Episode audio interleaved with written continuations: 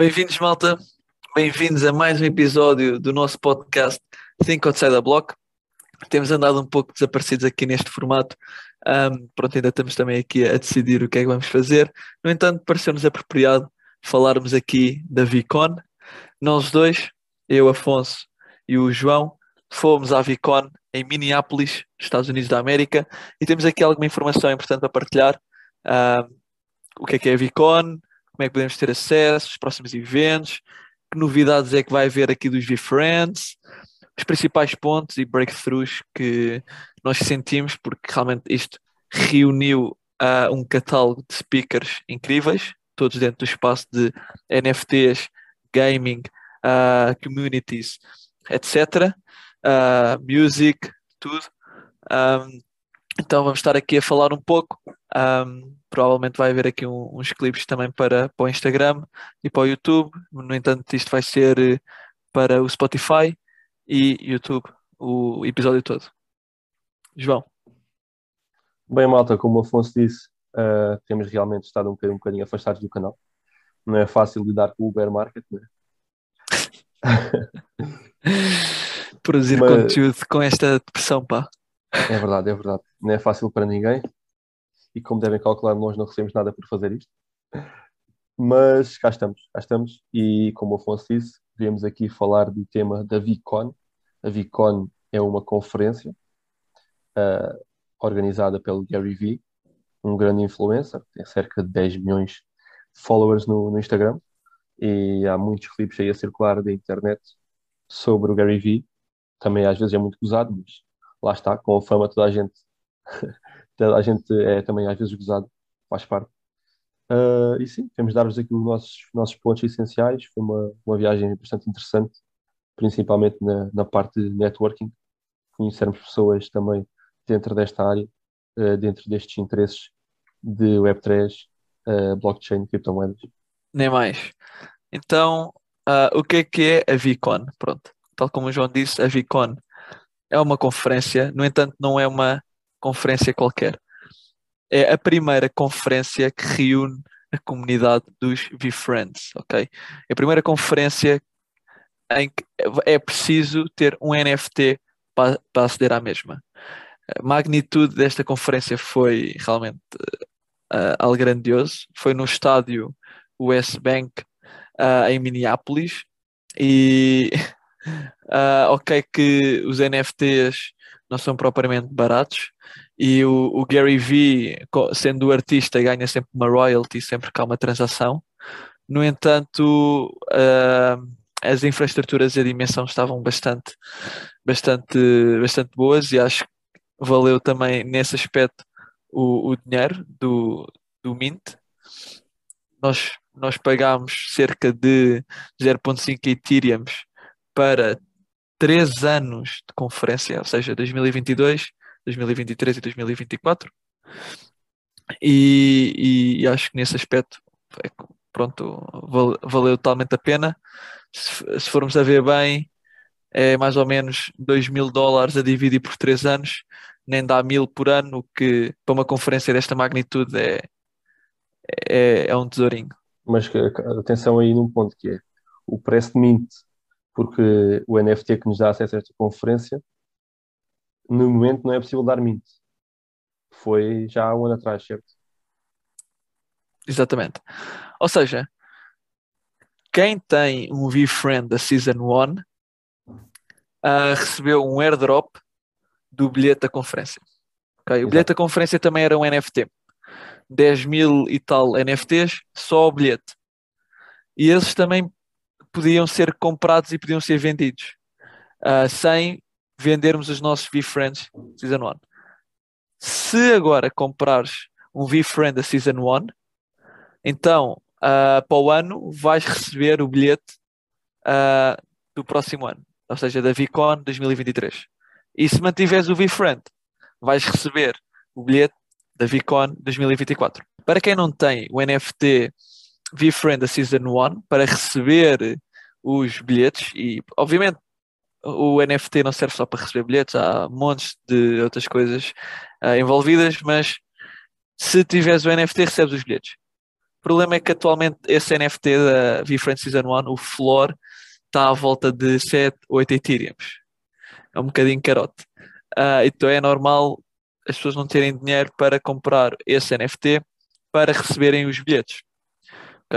No entanto, como eu disse, os bilhetes, os NFTs, que são os bilhetes para 2023, 2024, são também NFTs, ou seja, podem ser comprados e vendidos. E estes aqui, 2022, um, começou, começou à volta de uma Ethereum e pouco, o que era carote, não é? 2 mil e tal dólares, ou 3 mil e tal, depende do preço da Ethereum, na altura, para à conferência. Uh, no entanto, dias antes ou semanas antes da conferência estava à volta de 0.2, 0.3 Ethereum, ou seja, até estavam a um preço bastante acessível para quem, para quem quisesse ir à conferência. Ou seja, se tiveres interesse em ir à conferência nos próximos anos, 2023 e 2024, podes comprar um VFriend Season 1 ou esperar que haja o airdrop e malta a vender o NFT. O bilhete. Basicamente é isso. A partir daí tens acesso à conferência e nós vamos agora dar-vos aqui um bocadinho uh, daquilo que foi a nossa experiência nesta conferência. Como nós dissemos, realmente foi a primeira conferência em que reuniu uma comunidade inteira. Os números acho que rondam à volta dos 7 mil, no entanto havia 10 mil bilhetes. Uh, o esperado é que agora realmente as próximas conferências tenham mais pessoas, mais atenção. Pronto, tendo o NFT, nós tivemos que conectar a carteira para validar que realmente tínhamos o NFT e depois quando chegávamos à entrada mostrávamos o QR Code e aquilo corria tudo bem. E realmente para mim isto é um, é um marco nesta tecnologia e é bastante fascinante o facto de ter que conectar a carteira, porque quando algo está na blockchain é completamente impossível de duplicar ou de enganar o sistema. O que pode acontecer, e acho que aqui um ponto importante a tocarmos, é uh, os NFTs serem roubados. Ouvimos muito falar disso na conferência. Muita gente já perdeu NFTs porque conectou a carteira a sites fraudulentos. E isso sim é uma real ameaça. E eu acho que isto é um bom ponto para pegarmos já. Não é? Porque uh, é, é que o Gary Vee disse. Toda a gente adora uh, a descentralização até serem roubados, não é? Toda a gente adora o faroeste até levarem um tiro. Não é? que é que sou, quais são os teus pensamentos? Isso mesmo. Uh, pois, eu, eu, também ia tocar nesse ponto, nesse ponto da segurança, e é curioso porque há alguns dias atrás voltou a acontecer um ataque coordenado, podemos chamá-lo assim, ao Discord dos Board Apes, em que alguém fez-se passar por uh, um dos, uma das pessoas que faz a gestão do Discord. Dos moderadores? Exatamente e publicou lá um link fraudulento a dizer qualquer coisa para o pessoal clicar lá, conectar a carteira. E houve várias pessoas a serem enganadas a perderem os seus board apes, mutant apes, etc. Portanto, mais uma vez, aqui o que o Afonso disse, um pau de dois bicos. Por um lado, nós queremos a descentralização e o poder sobre as coisas, mas com esse poder vem uma grande responsabilidade. E a responsabilidade é que tu és o teu próprio banco, digamos assim, e não tens uma chamada a dizer esqueci-me da palavra passe ou alguém roubou isto ou aquilo. É o faroeste. E então, o que é que podemos tentar aqui? Tentar, é, tentar aqui fazer é arranjar um ponto de um ponto no meio em que tu ainda consigas manter de certa forma a tua a, tua descentralização e a tua ownership dos teus NFTs e o teu controle sobre eles, mas também uma parte de segurança. Isso é aqui uma coisa que no futuro vai ser um hot topic, na minha opinião. Exatamente. É que é, é o que estavas a dizer. Se acontecer alguma coisa aos meus NFTs, não existe um, um serviço de suporte. Porque Exato.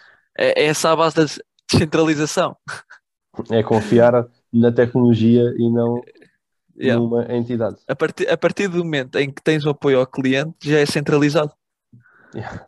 Uh, e pronto, tem as suas vantagens e desvantagens. Obviamente, a grande desvantagem aqui, ser descentralizado, é se alguma coisa corre mal, estás por si. E eu, eu tive um episódio, um, um grande susto, porque eu transferi Ethereum para uma carteira para a Layer 2. Uh, basicamente, nós tínhamos que fazer da MetaMask, que é Layer 1, para a Immutable X Layer 2. E uh, não estavam a aparecer as Ethereums que eu tinha transferido. E eu estava realmente a ficar assustado porque no ETHScan dizia que a transferência tinha corrido bem. Eu ia lá ao address, já não sabia qual era o meu address, já não sabia qual era o address que tinha mandado. Ou seja, se eu por acaso tivesse mandado para o address errado, não havia forma de recuperar as Ethereums completamente perdidas. Exato. Felizmente correu tudo bem, mas foram ali 10 minutos em que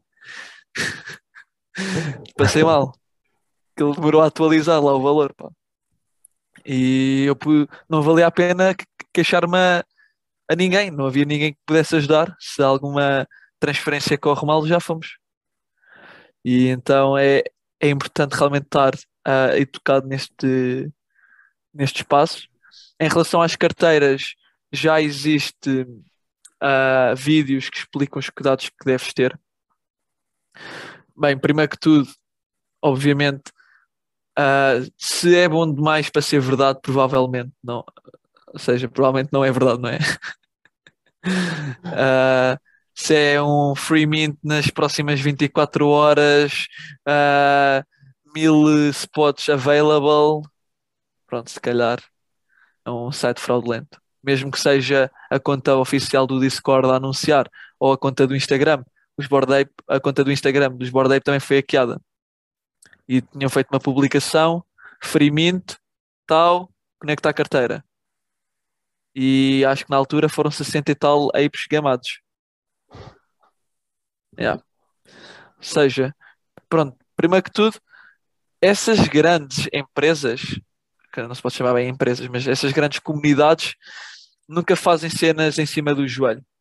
Uh, o Gary Vee avisou, principalmente em relação aos V-Friends, meses e meses de planeamento, meses e meses uh, de aviso do que é que vai acontecer nas próximas semanas, que mints é que vão acontecer, que jogadas, etc. E ele avisou que se houvesse algum anúncio assim mais urgente, fazia em formato vídeo com 48 horas de antecedência, ou seja, uh, para realmente sabermos que era ele, não alguém gamou a conta Discord dele ou assim. Isso é Exato. o ponto número um, é estar sempre vigilante, sempre desconfiar. Se estão a seguir essas comunidades e se no Twitter uh, a página oficial mete um free mint, pá, validem se no Instagram disser alguma coisa ou se no Discord disser alguma coisa, ok?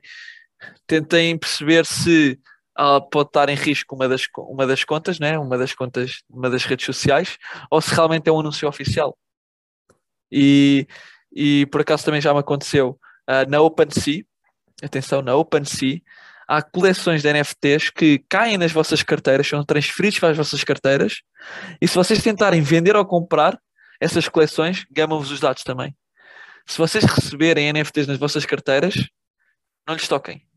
Eles vão desaparecer, ok? A minha... Isso, é, isso é uma chave importante. A minha aconteceu, eu estava tipo, oh, bacana, aqui um freebie, uau, deixa-me aqui tentar vender esta merda. Yeah. Estava tipo já mensagens no Discord a dizer malta, atenção que esta coleção é fraudulenta. Pá, disseram bastante na, na, na conferência, na Vicon. Os hackers estão cada vez mais inteligentes. Isto não é não são comentários no YouTube a dizer fiz dinheiro com a ajuda uh, desta pessoa, manda-lhe 5 mil euros. Ok? Ninguém cai nisso. Isto são contas hackeadas, fakes, tweets, etc.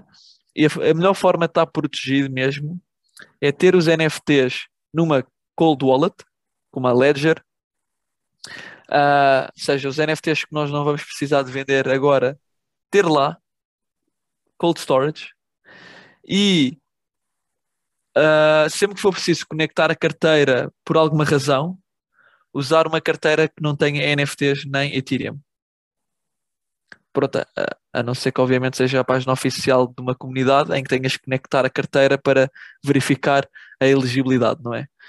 Aí às vezes eles têm que garantir que tu tens um certo NFT, porque foi assim que nós fomos à conferência. conectámos a nossa carteira para garantir que era a nossa carteira que tinha aquele NFT. Ok, mas se for um free mint, normalmente eles não exigem nenhum NFT nem nada, por isso tenham uh, uma carteira na MetaMask criada só com o propósito de conectar a sites para o caso de algum ser fraudulento. Exato. Mas Afonso, já que tocaste na Ledger, eu fui, uh, já agora, só aqui para dar um bocadinho de contexto, houve a conferência principal e depois havia uma parte que era o main stage, a parte principal, onde havia a maior parte uh, dos speakers e, e, era a parte principal do evento. Para além disso, havia os side stages, eram palcos mais pequenos, onde haviam também paralelamente uh, algumas, alguns panels em que havia lá pessoal a falar. Eu assisti a um deles chamado Security, What's Your Secret Phrase? Este era o título. Eu queria só tirar aqui, uh, dar-vos aqui alguns pontos que eu achei necessário trazer. Uma frase aqui muito importante foi Self-custody is a freedom, and with freedom comes responsibility. Mais uma vez, aquilo que nós estamos aqui a falar, portanto não vou, não vou voltar a esse ponto. People are lazy, people hate security. No entanto, ela é absolutamente necessária. As pessoas são lazy, pessoas são preguiçosas. Quantas vezes é que vocês já se esqueceram uma palavra site, uma palavra passe de qualquer site ou assim? Pensem nisso. Se esquecendo da vossa seed phrase ou não a encontrarem, adeus. Uh, portanto, as máximas da Ledger, da, da empresa Ledger, são security and usability. Estas são as máximas dele, deles. Yeah, Portanto, segurança e utilidade, exato, acessibilidade, yeah. exato. Mas principalmente segurança, assim mesmo o ponto principal. Uh, como o Afonso disse, uma cold wallet é sempre a opção mais segura e eles lá no evento venderam bastante ledgers. Mas Afonso, acho que temos de avançar. Sim, acho que já estamos aqui a malta para Já. nunca comprar NFTs. Exatamente. Não, mas é só para concluir. Uh, sei que isto pode parecer um bocado assustador, mas é como tudo. A internet há 20 anos atrás também era uma coisa assustadora, talvez. Com o tempo, as infraestruturas vão sendo construídas e as coisas vão tomando um rumo mais fácil na perspectiva do utilizador. Isso, isso por acaso é outro ponto que eu gostava de pegar, que é o quão fácil é a uma pessoa que não tem grande conhecimento sobre blockchain, criptomoedas, NFTs, ter acesso a este espaço. E isto é algo que eu falei várias vezes com lá pessoas que encontrei, que é como fazer este espaço uh, mais acessível, como trazer mais pessoas a este espaço, uh, como eliminar aqui os processos mais difíceis de conectar uma carteira, de transferir Ethereum. Não era assim tão mais simples se houvesse um botão que vos dizia comprar este NFT e automaticamente por detrás de tudo fosse feita a parte de ir buscar o dinheiro à vossa conta bancária, ou cartão, ou aquilo que seja, conectarem uma wallet a tudo isto e vocês apenas num, num passo clicavam compravam o NFT. E por trás era feita gas fee, era feita a compra, era feito isso tudo.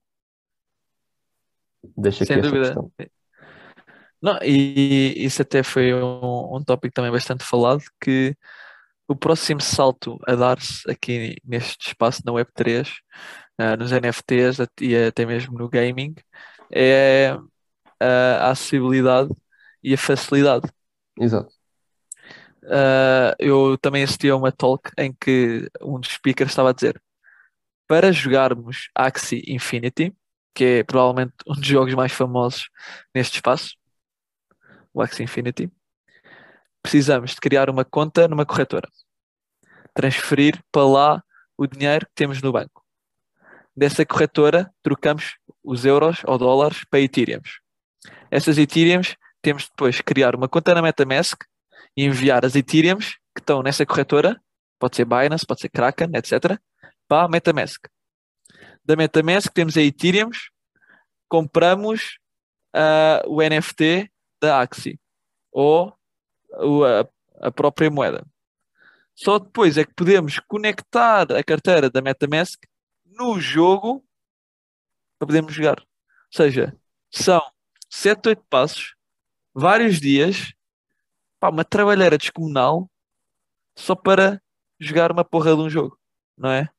Exato. E, e enquanto não se resolverem estas pontes todas, também, pronto, este espaço não vai explodir, uh, não, não, ou seja, não vai uh, ser aderido às massas, não é? Enquanto não, não se resolverem esses problemas de acessibilidade. Por um lado é bom para os early investors, porque quanto mais difícil é comprar alguma coisa, também, pronto, provavelmente mais barata a mesma vai ser, não é? Porque a, a procura é pouquíssima. Por exemplo, se, se for muito difícil comprar um certo token, porque só existe numa uh, corretora descentralizada, nós sabemos que então ainda vale muito pouco e quando for listado para uma Binance ou uma Kraken, se calhar vai ter uma valorização interessante. Isso, obviamente, é um ponto interessante.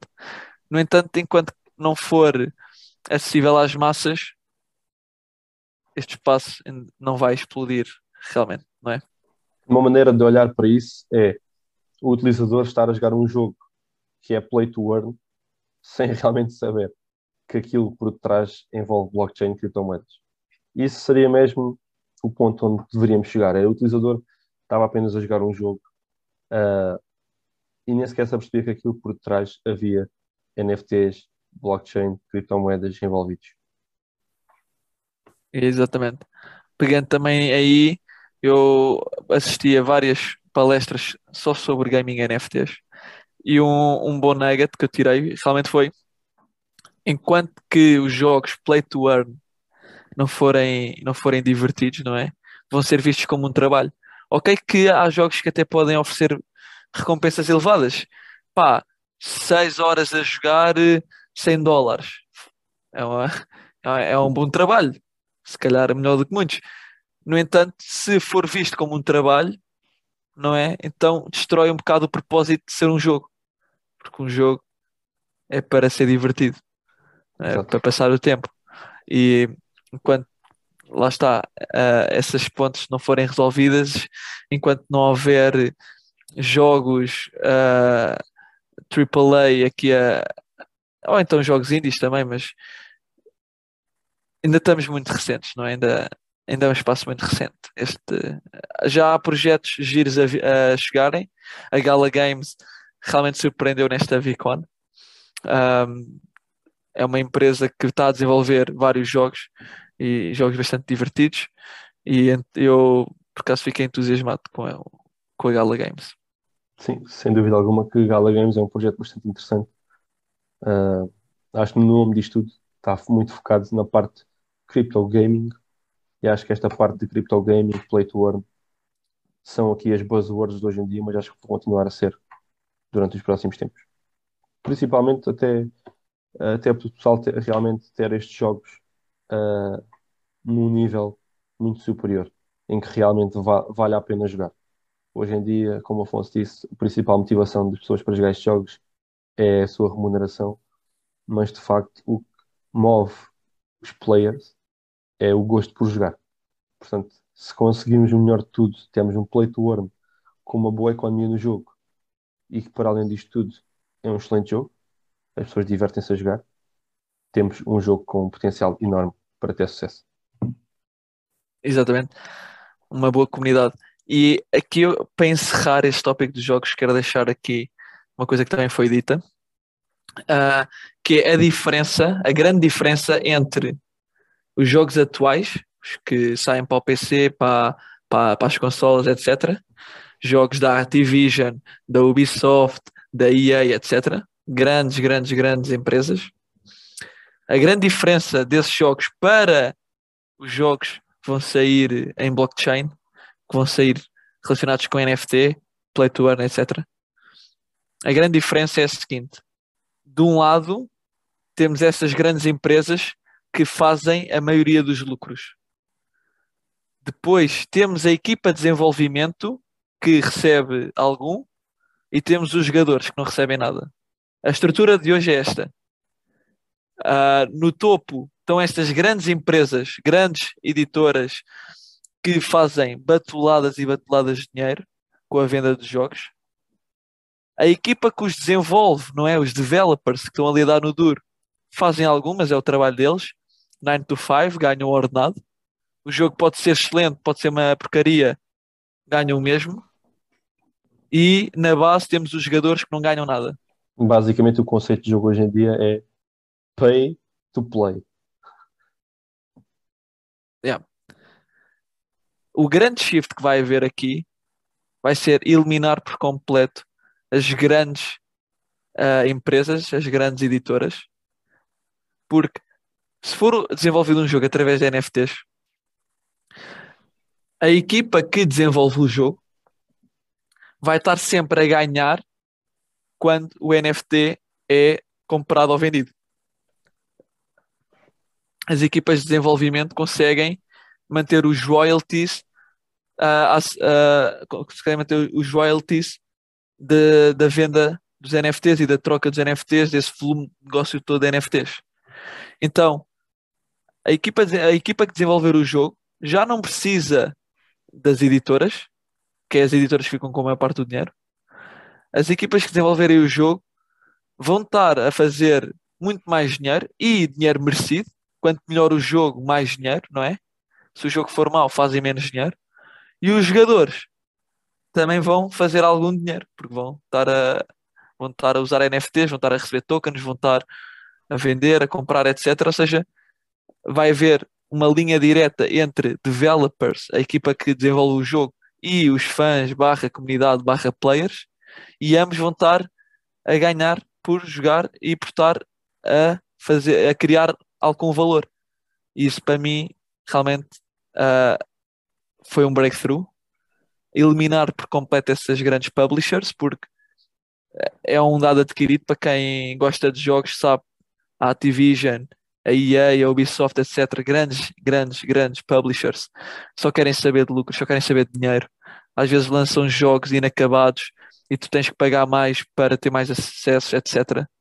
Fazem, é que tem monopólio aqui, uma batelada de dinheiro, e as equipas de desenvolvimento e os jogadores, pronto, não. Que é quem devia realmente ganhar aqui e não ganham, não é? Exato, é um bom breakthrough. Basicamente já temos aqui os nuggets todos uh, na parte de crypto gaming. Temos aqui todos os ingredientes essenciais para, uh, para aquilo que pode ser um bom jogo crypto gaming. Pá, o ownership também não acho que há assim muito a dizer. Basicamente, se tens o teu NFT, permite ter ownership sobre ele. Vamos tomar aqui o exemplo do Snoop Dogg, que esteve lá na conferência com a sua sweatshirt com o seu Board Ape. Ele é o único que pode legalmente vender, por exemplo, merch com o seu Board Ape. Corrija-me se estiver errado, Afonso. É isso. Ele criou uma marca de roupa à volta do seu Board Ape. A, marca tem outro nome. No entanto, é, ou seja, a imagem do Board Ape dele. E, e lá está ele sendo o dono daquele NFT, ele pode monetizar como ele quiser. Exato. E aqui um, um, um, grande exemplo que eu, foi uma talk que adorei, adoro o speaker, o Mark Mason. Tenho todos os livros do Mark Mason. Uh, o mais conhecido, A Arte Subtil uh, de Dizer que se foda. O, o Mark Mason foi um dos primeiros escritores, se não o primeiro, a tornar o livro dele no NFT.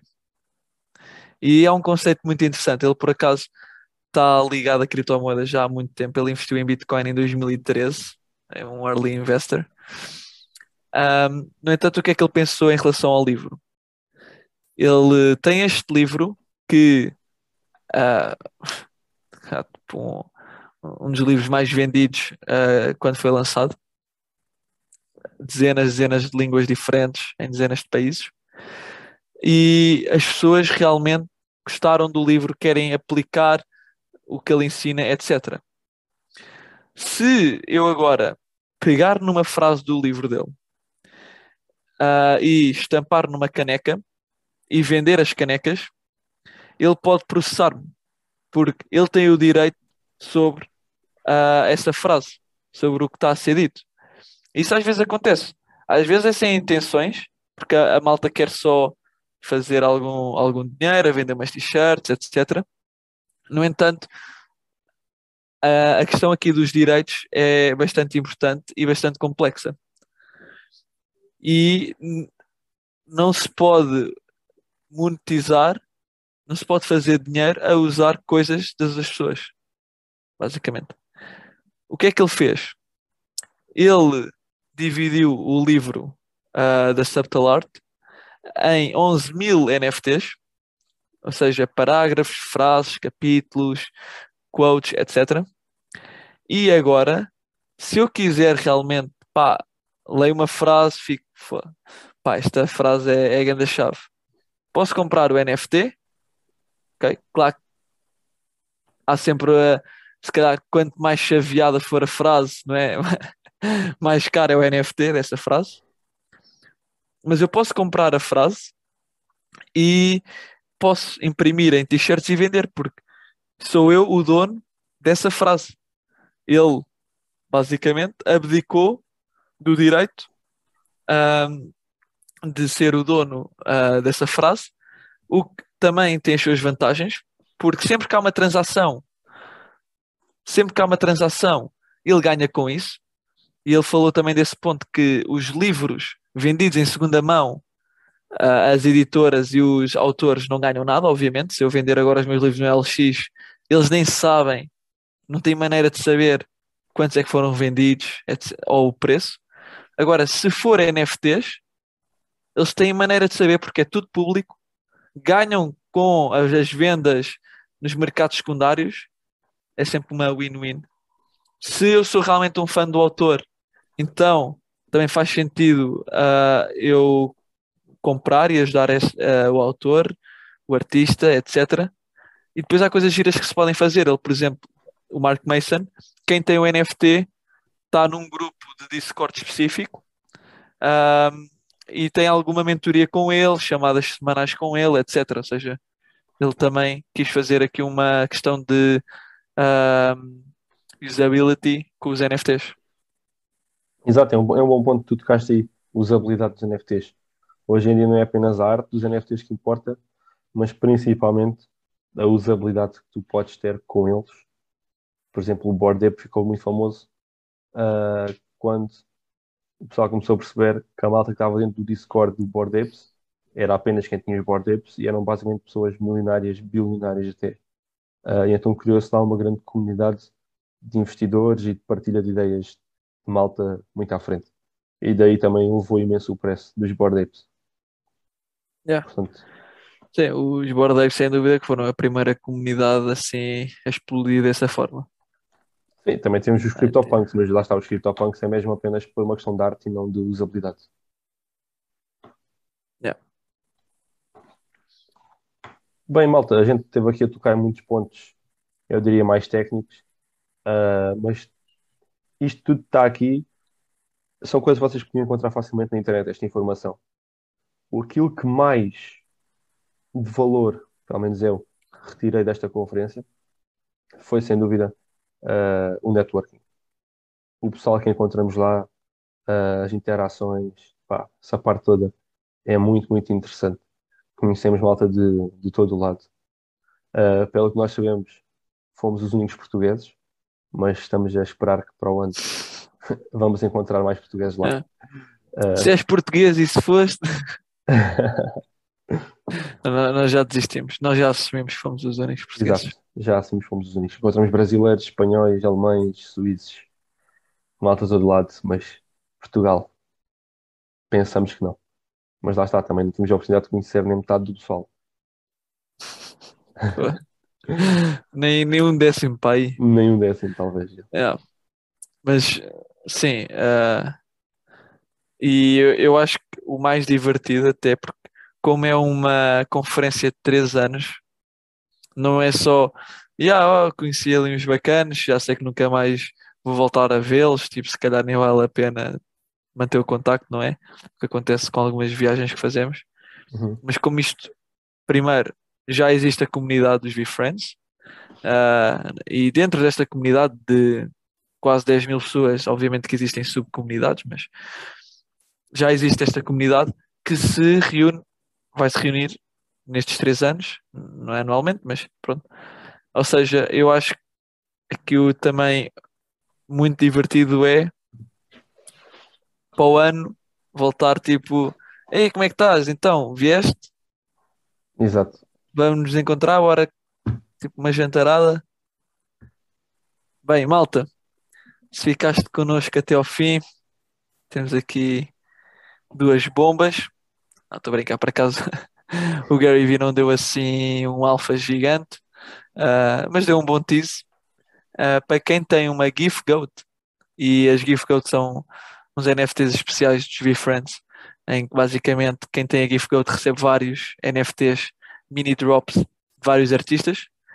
Está confirmado, o próximo drop vai ser do Beeple, ou seja, quem tem uma GIF Goat vai receber um, um airdrop uh, de algo relacionado com, com o Beeple. O Beeple vai, vai fazer esse, esse airdrop.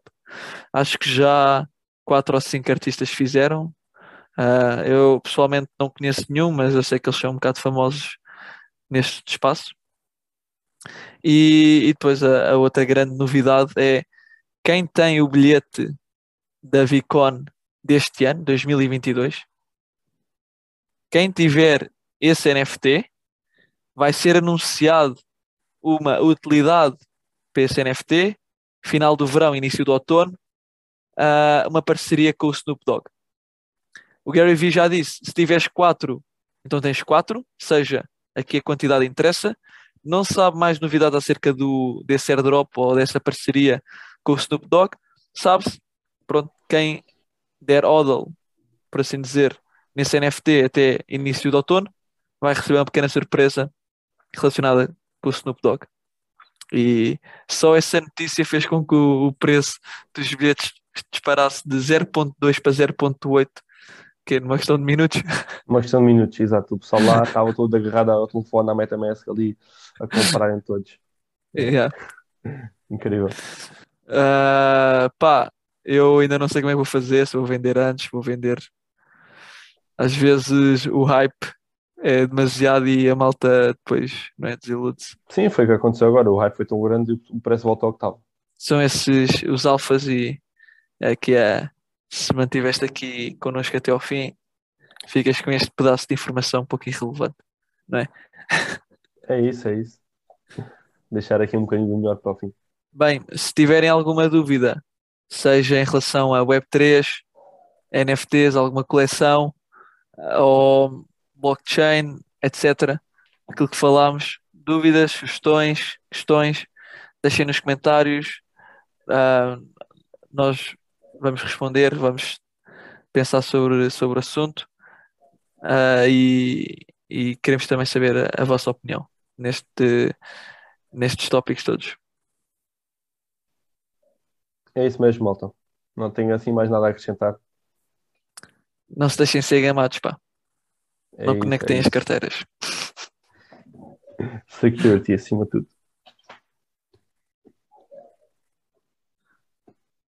Ja, parar de gravar.